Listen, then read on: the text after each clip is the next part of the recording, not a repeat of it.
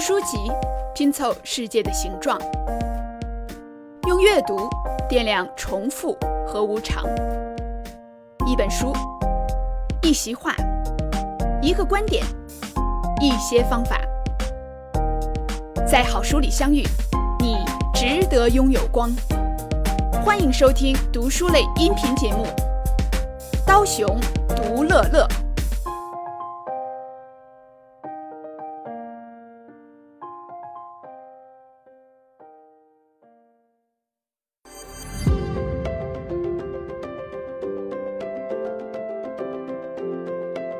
位读乐乐的听友朋友们，大家好！今天我们将继续为大家来分享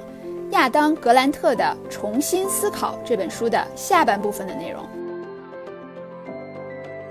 哎，你有没有过这种经历？有时候呢，你跟一个朋友聊天啊，你们俩聊着聊着呢，就发现你俩对某个事儿的观点非常不一样啊。然后呢，你就发现说，你的这个朋友呢，对这个事儿其实了解的并不多啊，非常的有限。然后你就想给他提供一些具体的证据啊，一些你知道的一些事实啊，试图改变他的一些想法。然后呢，你就发现你越想让他改变，他就越不肯改变，对吧？哎，觉得自己特别对。然后无论你提供多少数据啊，你说这就是事实啊，我给你看研究啊，我给你看教科书啊，对吧？哎，都不行。那么这个时候，格兰特就问我们一个问题，就是当我们想说服别人的时候，最好的办法到底是什么呢？那回答这个问题的一个最好的视角啊，其实就是去看辩论赛。辩论赛里边的双方观点都有一定的道理，但是呢，又都有一定的漏洞。那么，最好的这个辩论选手，他们都是通过什么样的办法来说服观众的呢？格兰特在书中呢，就举了一个自己在二零一九年的时候亲临现场去观战的一场辩论赛的场景啊。只不过呢，这场的辩论赛它的场景有点特殊。他的一方的辩手是国际辩论赛二零一二年的欧洲辩论赛冠军，呃，入选了这个二零一六年全球辩论大赛最终决赛圈的这个专业选手啊，叫 Narish Nataran，啊。那么另一方呢，这个选手不是一个人，而是一个 IBM 研发了八年的 AI 机器人。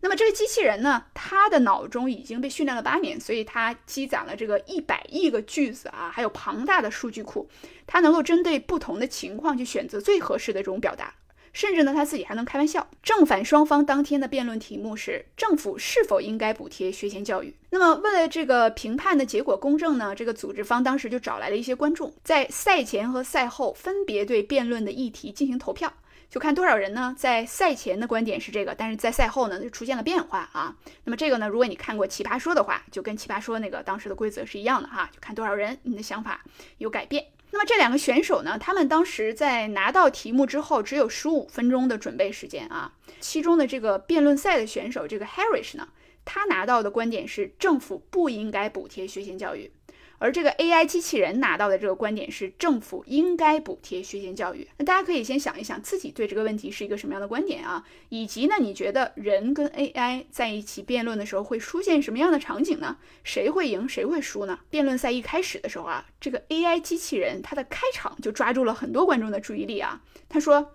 我知道你保持着人类辩论的比赛记录冠军，不过我怀疑你从未与机器人辩论过。”欢迎来到未来，而且这个 AI 机器人，它在整场的这个辩论中旁征博引，引用大量的研究结果和数据啊，来证明政府补贴学前教育带来的诸多好处，因为这是它的强项嘛。比如说，他在这个辩论当中说啊，研究呢很明显的揭示，学前教育能够帮助很多身处贫困的孩子改变其弱势地位。他还说，诸位观众可能今天会听到我的对手讨论不同的优先选项。我的对手可能会说，补贴很重要，但是不应该首先补贴给学前教育。我想问你，先生，为什么我们不来好好看一下证据和数据，然后再决定自己的观点呢？Harris 在当时的回应时说：“让我们首先来看一下主要的论点。我们应该认为呢，学前教育在原则上是有益的。看起来呢，它当然值得补贴，但是我不认为这就说明它应该去补贴啊。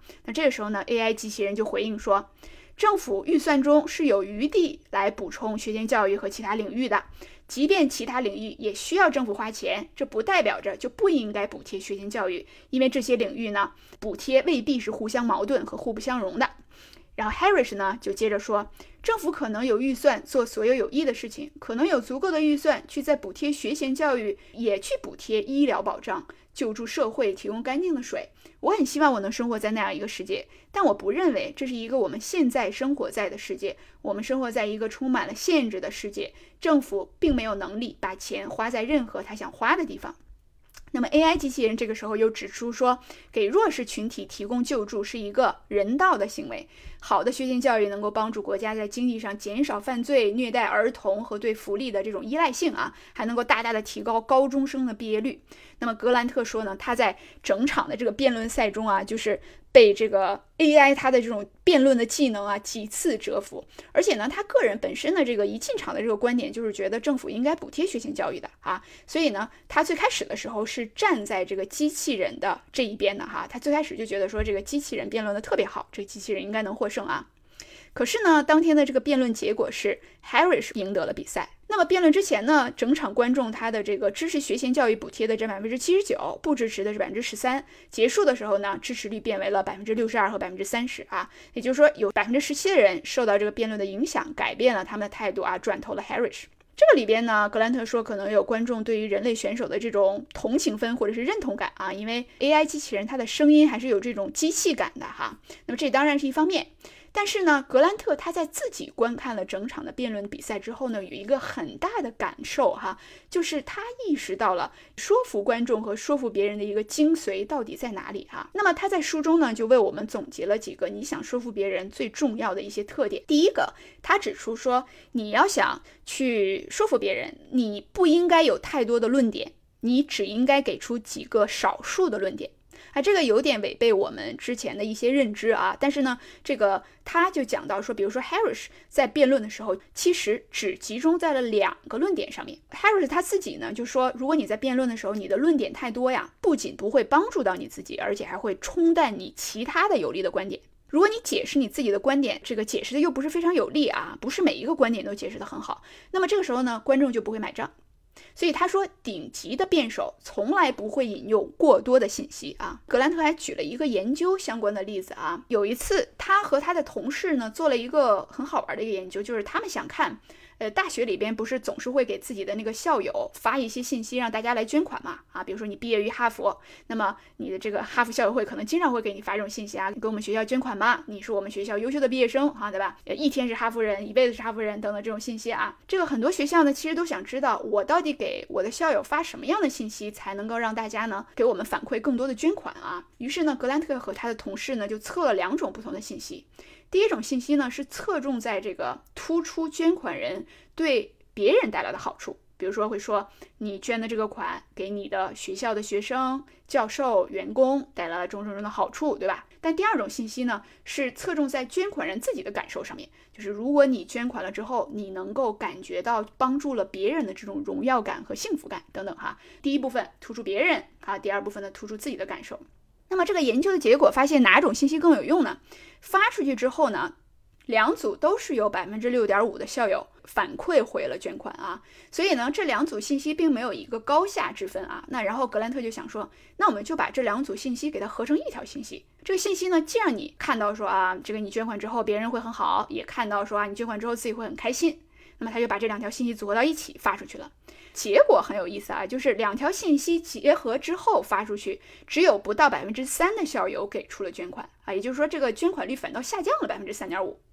这个到底是为什么呢？格兰特解释说呢，信息的接受者已经不太确定了啊，就是当我们给了他们太多去捐款的理由，我们就会触发他们觉得说有人想要说服我们。好，这个时候呢，人们就会不自主的去躲避别人的控制和摆布啊。所以，当观众们哈在看到一个辩论队员不断的说自己一二三四五六七八很多的论点的时候，他自己的这个自身的防卫系统就会不自觉的被调动起来，就是说你想把我说服啊，对吧？没门儿，哎，所以会会有这样的一个心理倾向哈。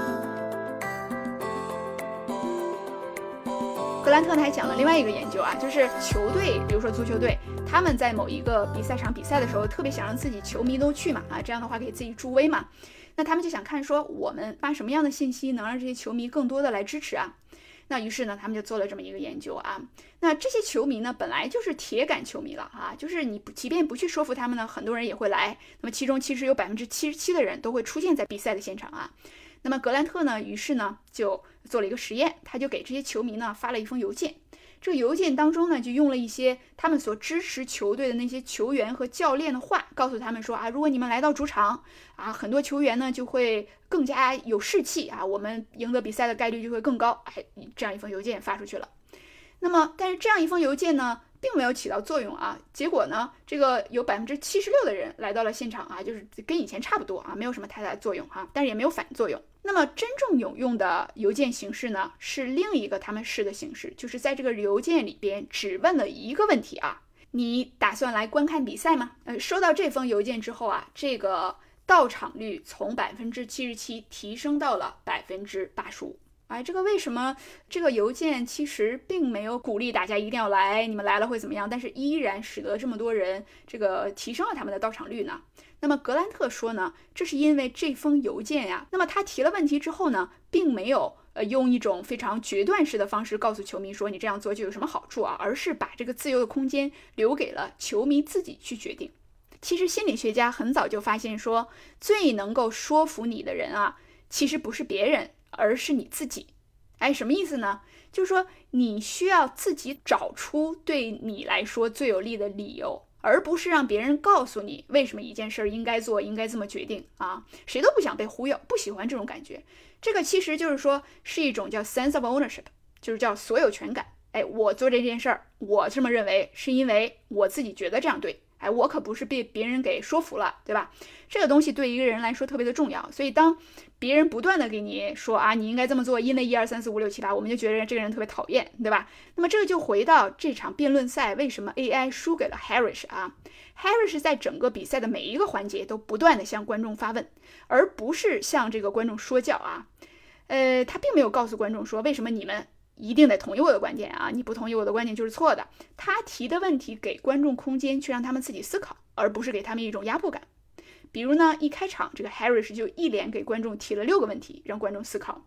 在辩论的前几分钟，他说，即便学前教育会带来诸多好处，这也并不意味着政府就应该提供财政补助。然后接着说，为什么是这样呢？接着呢，他又问大家说，学前教育现在缺钱吗？学前教育目前有在帮助最贫困和最需要帮助的人群吗？为什么他们没有这样做呢？为什么美国的学前教育现在如此昂贵？学前教育真的正在服务他们应该服务的人群吗？啊，你看他的一连串的问题扔给观众啊，哎，你们自己去考虑，对吧？我也不直接告诉你们说学前教育现在没有在支持贫困的儿童，而是去支持了这个最有钱的人，哈，对吧？哎，你们自己去想。那么相较而言，这个 AI 机器人呢，它一直在用比较近似于宣讲的非常确定的语气在说话啊。那么辩论当中呢，只问了几个很少的问题啊，所以这个整场比赛的这个交锋是非常有趣的。大家可以自己在呃网上找一下这个视频啊，网上有当时的一些片段啊。在这一部分里边，格兰特他总结了一下去说服别人的最好的一个方式啊，他是这么说的。最好的辩论方法是在对话的时候，你能够让对方走出过于自信的循环，而进入一个重新进行思考的循环。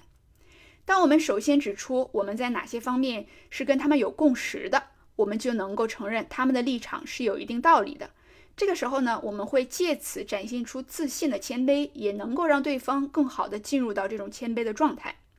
当我们能够利用几个很少的，但是却有力的论点来支撑我们的观点的时候，我们就会更容易让对方怀疑自己的立场。最后，如果我们能够真诚的去提问，我们就能够让对方对了解这件事情的真相更感兴趣。我们并不需要说服对方我们是对的，我们只需要让他们保持开放的心态，能够意识到他们也有可能是错的。剩下的工作就交给他们的好奇心去解决就好了。啊，那我们总结一下，其实这里边他说了三点，对吧？说服别人，突出共识是什么？啊，只用很少的几个有力的论点，最后就是多问问题，让对方自己寻找答案，对吧？哎，这个就是他在呃人际关系这部分最有意思的一些讨论。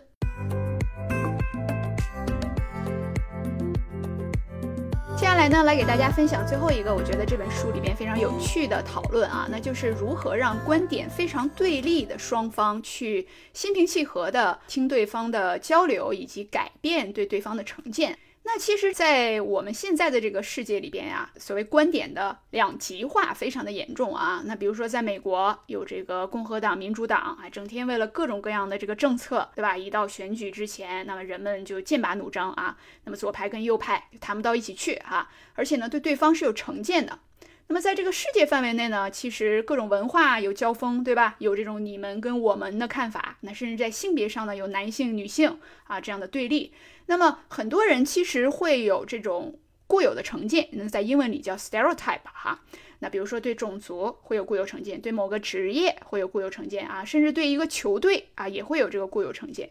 那么这个 stereotype 这个东西呢，其实它是有用的啊，它帮助我们呢能够找一个捷径。那看到什么样的人，你在脑中就形成了一个基础判断哈。那么呃能够帮助我们去调整自己的行为反馈。但是呢，这个 stereotype 这个东西呢，它到底怎么样才能够改变？这个是一个非常重要的话题，而且很多的心理学家现在都在研究这个。因为只有人们能够破除自己的固有成见，你可能呢才能够这个彻底的解决一些歧视的问题哈。那么在这个书中呢，格兰特他就介绍了自己的一系列的研究。他是拿什么来作为研究的对象呢？就是这个体育球队他们的球迷。哎，我们知道有一些球队，他有一些非常忠实的球迷啊，这些球迷就完全不允许别人说自己坏话，而且对自己球队的各种情况如数家珍。那所以呢，他就找这些非常忠实的球迷啊，看他们呢能不能改变对这个敌方球队的一些看法哈。他这里边给出了他自己对于说如何改变固有成见的一个解释。他一共提出了三种假设，而且他用他的每一个数据、每一个研究呢，去分别验证了这三个假设。我们来看一下哈。首先，它的第一重假设就是说，如果给人一种大视角，那么可能就能够打破这种固有成见。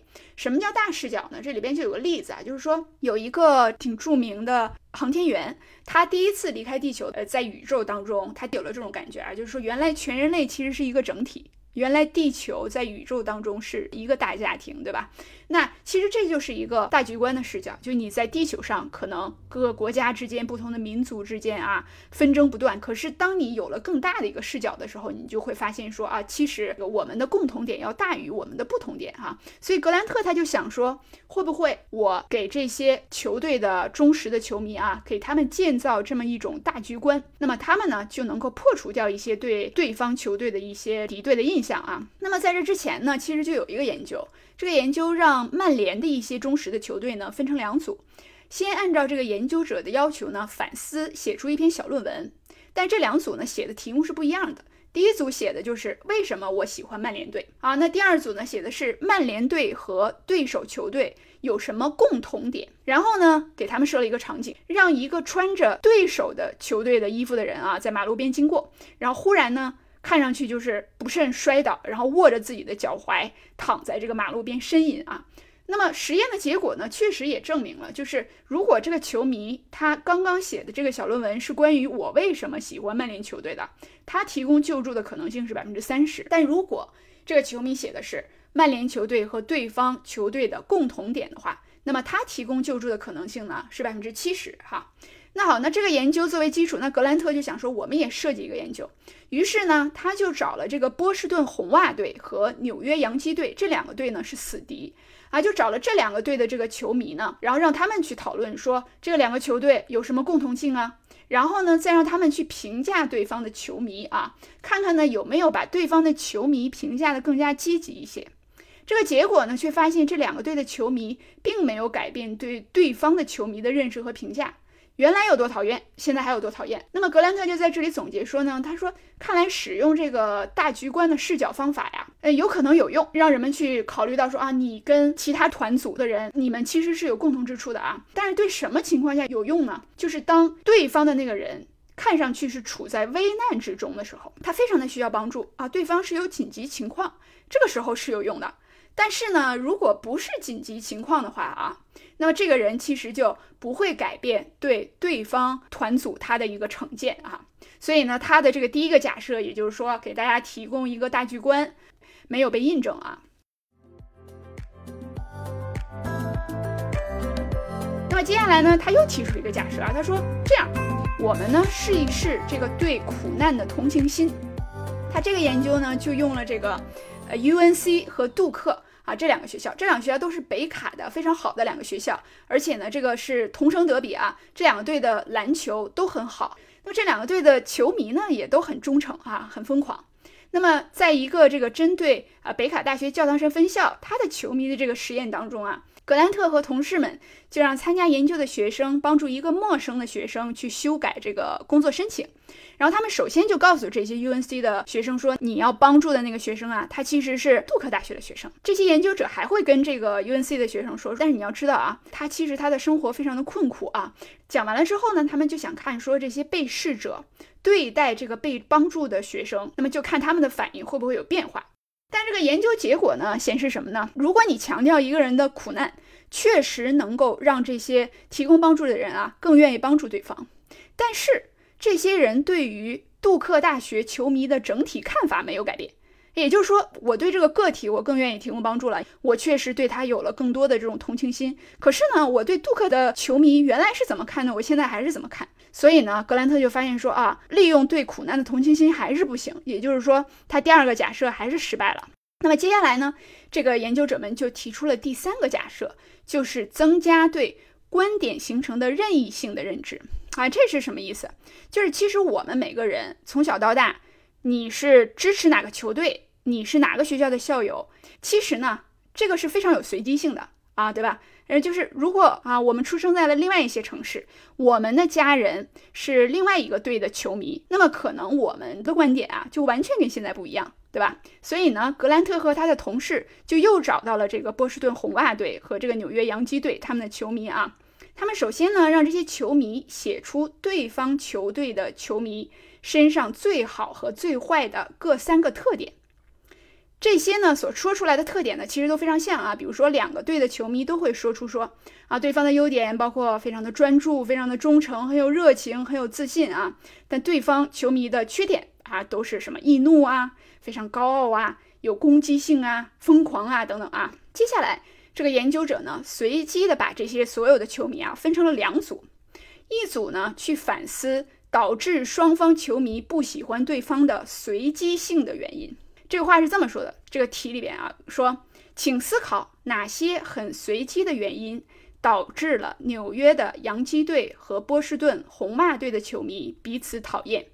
比如，如果你出生的家庭里家人都是对方球队的球迷，你可能就跟今天支持的球队方不一样。这个研究结果就发现什么呢？凡是那些做了。对任意性啊进行练习的这些人，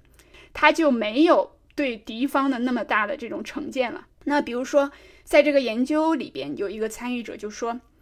我想仅仅是根据对方喜欢的球队去讨厌他们，实在是太愚蠢了。这么一想，就让我觉得得重新反思一下对对方球迷的态度。”哎，也就是说，格兰特他们这个第三个假设得到了数据的证实啊。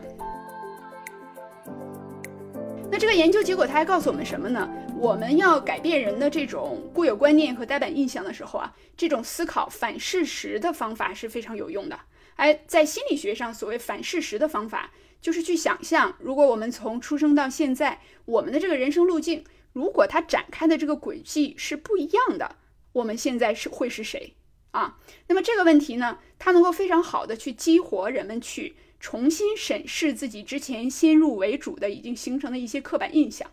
那比如说，你就可以问别人啊，说如果你是个黑人啊，你生下来是个黑人，你生下来是个拉丁裔，你生下来是个印度裔，那么你脑中对于某一个具体的种族的固定的印象会不会跟现在不一样？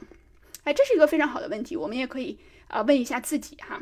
那么另外，如果你出生在农村而不是城市。你出生在南半球而不是北半球，你出生在西方国家而不是东方国家，你出生为女性而不是男性啊，你的某个想法会不会跟现在不同呢？啊，你出生在幺七零零年啊，你会有哪些固定的成见呢？那么这些问题呢都是非常好的练习啊。那其实心理学家发现，我们的多种脑中的观念都是因为我们身边人从小到大。我们所在的小环境里的人的影响啊，但是非常有趣的就是，我们很少去质疑这些观点。那我们有了之后，我们就一辈子都带着他们哈。但是很多时候呢，这种想法其实并不是我们内心的价值系统真的认同的，只是我们没有机会去重新审视一下他们。所以一旦我们去真的思考和反思这些观念的时候呢，我们很可能会形成非常不同的、更加开放的观念。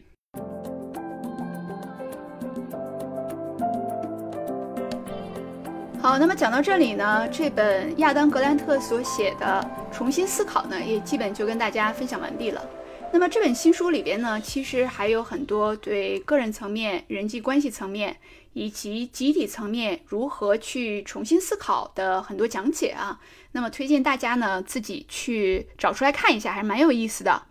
那么最后呢，来跟大家分享一下在结语这一部分，格兰特他所做的一个总结啊。他在结语部分讲到了一个概念，就是叫身份认同早闭，叫 identity foreclosure 啊。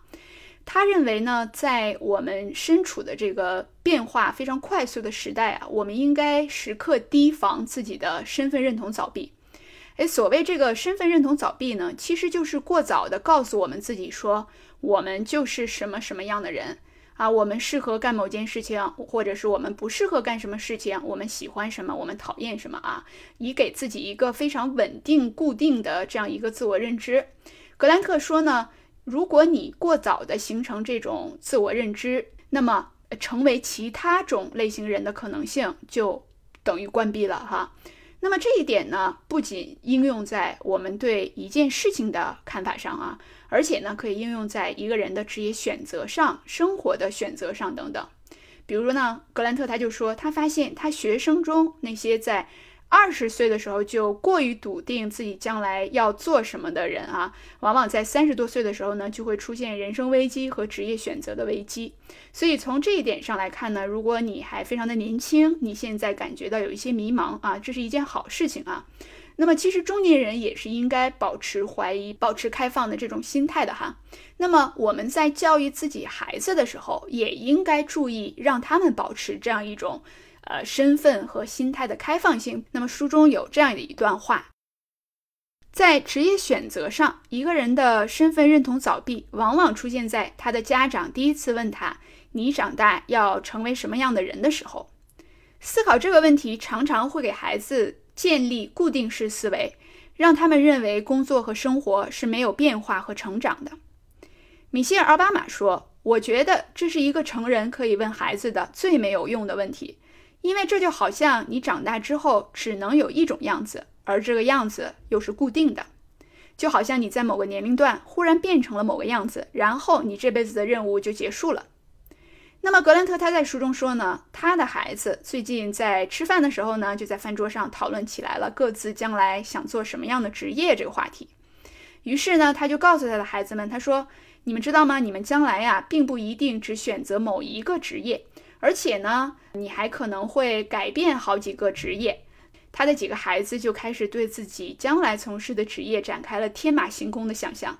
那其中有个孩子就说自己将来要当乐高的玩具的设计师，然后另外的孩子就有人提到说将来要当作家、建筑师、室内装潢设计师，要做体操教练、摄影师、足球教练，还有人说要当一个健康方面的 YouTuber 啊。那我们可以想象，如果作为一个家长，你本身认为职业选择是单一的啊，人呢一旦成为什么样是固定的。那么这个呢，会对我们的孩子的思维方式会产生非常大的限制啊。所以格兰特鼓励我们，针对我们脑中重要的观点呀，时不时做一些重新的考察，去验证一下他们过时了没有啊。那比如你曾经非常的想当一名医生，于是呢，你一直在非常努力的朝这个方向去走哈，也终于做了几年的医生。那么这个时候，假如你慢慢的在工作当中觉得不快乐了，你应该怎么办啊？格兰特在这个例子里鼓励呢，你这个时候应该停下来，重新审视，问自己以下几个问题：上一次你产生某种渴望，比如说在这个例子里就是做医生啊，这是在什么时候，在哪一年？从那个时候到现在，你的生活已经发生了哪些方面的变化？你在现有的职业路径里是否已经达到了一个学习的瓶颈而没有办法成长？现在是不是到了你应该转换方向的时候啊？那么，其实整本书读下来，格兰特都鼓励我们不要做一个固定式思维的人。那我们其实，在《终身成长》这本书里边，也跟大家非常详细的分享了这个成长型思维和固定性思维的这两种思维模式哈。可是我们看到，其实做成长性思维的人，并不是一件很容易的事情啊。那么书中给了我们举了那么多的例子，我们不想。成为犯错的人，我们想要一个稳定的身份认同，甚至有些时候我们会过早的关闭我们自我的身份认同，哈，这个其实都是人性。呃，心理学上发现的这些特点，其实就意味着大部分人啊，只要你是个正常人，你都会有这种趋势。